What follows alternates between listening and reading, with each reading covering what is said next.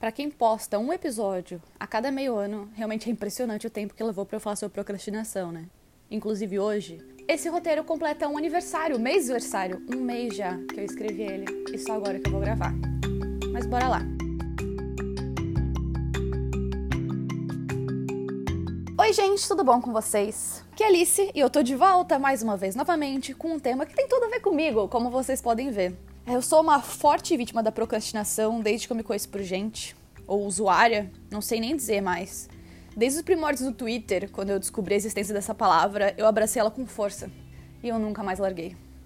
E se alguém aí ainda tá segurando minha mão e ouvindo esse podcast mais abandonado que todos os diários que eu comecei e nunca continuei, queria lembrar vocês que se vocês ouvirem o podcast pela Aurelo, vocês me ajudam a tornar ele pelo menos um pouquinho rentável. Você não precisa nem pagar nada ou aturar propaganda, é só baixar o aplicativo e dar play por lá, que você ajuda qualquer podcast que você amar. Se você preferir continuar ouvindo no Spotify, tá tudo bem, só me seguir. No Apple Podcast também pode dar 5 estrelinhas e eu vou agradecer muito. No meu episódio sobre pressão estética, eu comentei sobre o podcast da minha amiga Nicole, o Clube dos que Pensam Demais, e eu inclusive falei que ia tentar ser mais que nem ela, que não tenta ficar se planejando tanto para fazer os episódios super complexos, e sim abrir o microfone e falar o que tá na minha cabeça. Inclusive eu sei que a Nicole também falhou nessa missão de querer ser mais perfeccionista, e eu sei que ela também falou sobre procrastinação, a gente tá sempre muito alinhada nesse sentido. Mas aqui tô eu, né, mais uma vez escrevendo um roteiro, levando um mês para gravar. Eu aparentemente não sei mais produzir podcast como ele foi criado para ser feito. Inclusive, essa questão da procrastinação tem tudo a ver com o meu último episódio, que eu falei sobre a síndrome da impostora e sobre esse meu medo de ser mediana. Mês passado aconteceu comigo uma coisa extraordinária. Não, pera, foi em outubro. Eu escrevi esse roteiro em novembro. Mas eu ganhei três troféus num período de uma semana. E por incrível que pareça, isso me trouxe mais dor de cabeça, por conta da pressão que eu coloco em mim mesma, do que realmente alegria. Eu não fiquei mal por ganhar os prêmios ou achando que eu não merecia eles. Eu realmente fiquei só feliz e agradecida e acredito que realmente eles mereciam esses prêmios. Só que um dos prêmios que eu ganhei foi uma viagem. É o prêmio perfeito, ainda mais que foi poucas semanas antes de eu tirar um mês de férias pela primeira vez na minha vida. Eu fiquei super feliz. Só que veio uma coisa que eu tenho muita dificuldade, que é tomar decisões. E o que eu faço quando eu não consigo tomar decisões? Eu procrastino. Então, primeiro, eu fui logo para a ideia mais mirabolante, que era realizar o meu sonho de ir para Argentina ou para Uruguai. E eu já sabia há mais de um ano que eu queria viajar sozinha e ter essa experiência e sentir como ia ser. Aí eu já comecei a criar as ideias na minha cabeça de que talvez o Uruguai fosse um pouco entediante sozinha, Buenos Aires teria mais coisas para fazer, seria mais seguro. Mas aí quando eu comecei a pensar em todas as burocracias para viajar para fora do país, especialmente agora no meio da pandemia, eu vi que eu tava encontrando mais empecilhos do que me animando com a viagem. Comecei a pensar que eu ia ter que trocar meu câmbio, que eu ia ter que arranjar outro chip, fazer o teste PCR, conseguir comprovante de vacinação, Ai, me virar com um idioma que eu nem entendo, fazer o um roteiro de viagem, até isso eu tava morrendo de preguiça. Eu sei que isso deve ser extremamente ofensivo para quem ama viajar ou para quem não tem esse privilégio que eu tive. Eu mesma me sinto um ser humano horrível trazendo esse abre aspas problema aqui.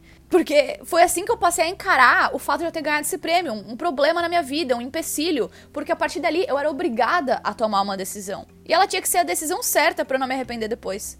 Inclusive, a minha analista jogou isso na minha cara. Eu não era obrigada a viajar. Eu não era obrigada a aproveitar o voucher. Eu podia simplesmente não usar. Mas aí eu ia me culpar para sempre de que eu tive a oportunidade de viajar e eu não aproveitei isso. Eu não ia conseguir viver em paz com isso. Eu cheguei a consultar os meus pais sobre o que fazer. Então, quando eu me desanimei completamente de ir para outro país, eu fui pro meu plano B, que era conhecer Manaus conhecer a floresta amazônica. Apesar de dezembro realmente não ser o período ideal para você ir, né, para Amazônia, eu fiquei super empolgada, comecei a pesquisar e aí de novo fiquei desanimada. Primeiro que para Manaus estava sendo mais caro do que para Buenos Aires. E a maior parte dos passeios ia ter que pagar a parte e incluíam algumas atividades que eu não me sentia confortável sendo vegana, tipo, sei lá, ir pescar piranhas ou nadar com botos. E aí foi mais uma semana sofrendo sobre o que eu ia fazer. Nesse ponto, o prêmio já tinha virado um fardo para mim. Eu tava sofrendo com isso todos os dias. Às vezes eu não conseguia dormir pensando que eu precisava tomar logo essa decisão, porque eu precisava comprar as passagens. Eu já ia viajar no começo de dezembro. Chegou o ponto que eu decidi abrir mão dessa viagem sozinha que eu sonhei por anos e ir pro Rio de Janeiro e visitar uns amigos, já que eu nunca fui para lá e foda-se. Beleza, ao menos apagar a passagem aérea pra lá. Só que aí fui falar com a minha amiga que eu mais queria ver e descobri que ela nem vai estar no Rio de Janeiro.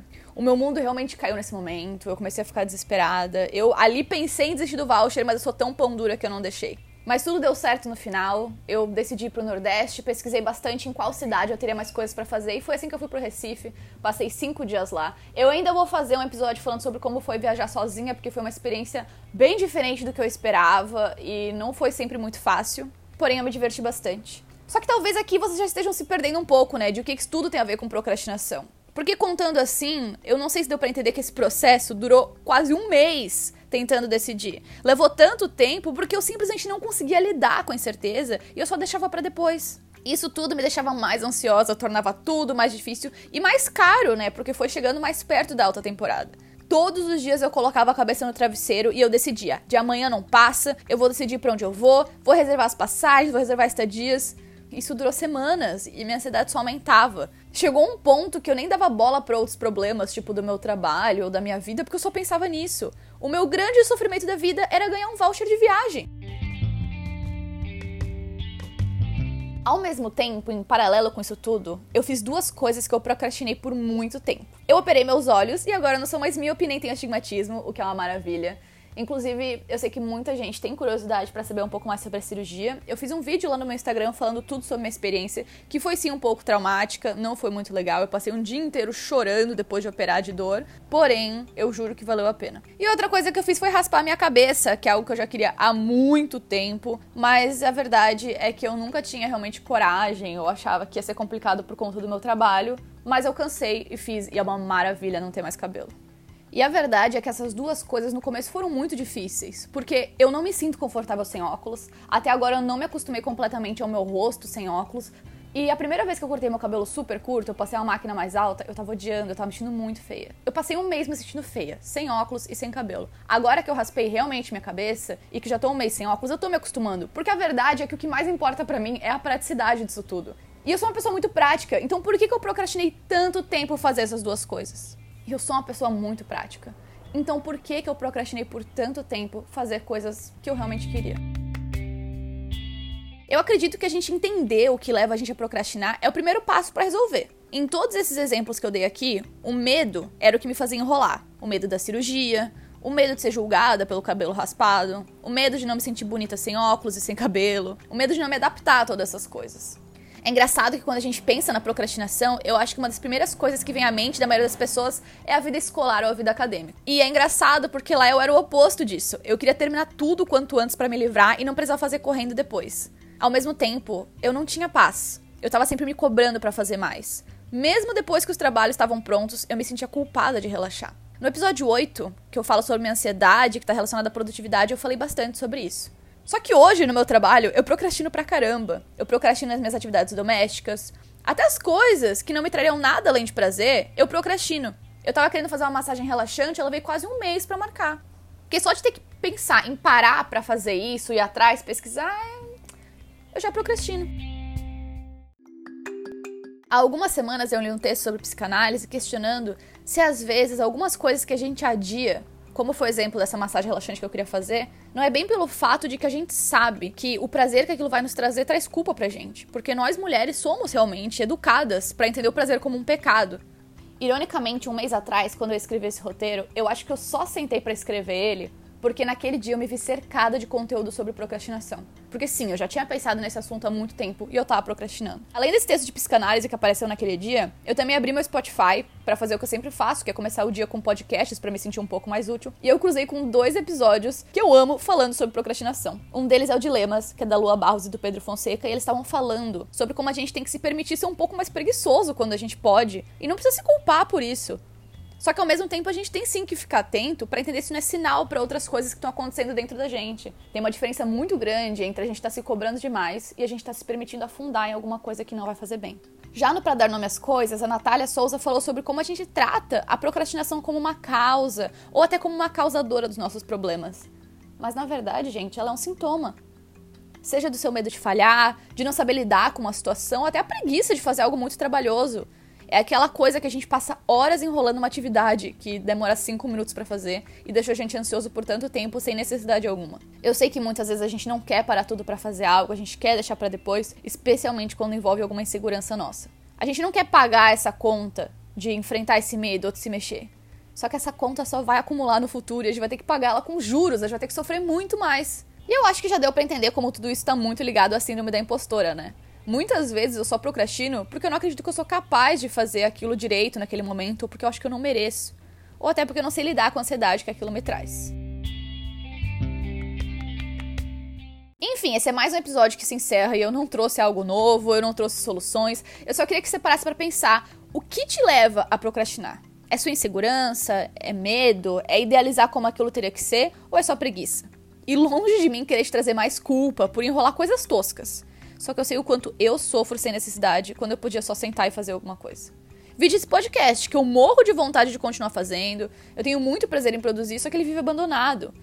Ou até o meu Instagram, que eu sempre tenho mil ideias de Reels para fazer. Só que eu sempre acho que vai ficar tudo uma bosta e eu raramente faço e quando eu vejo já passou o time.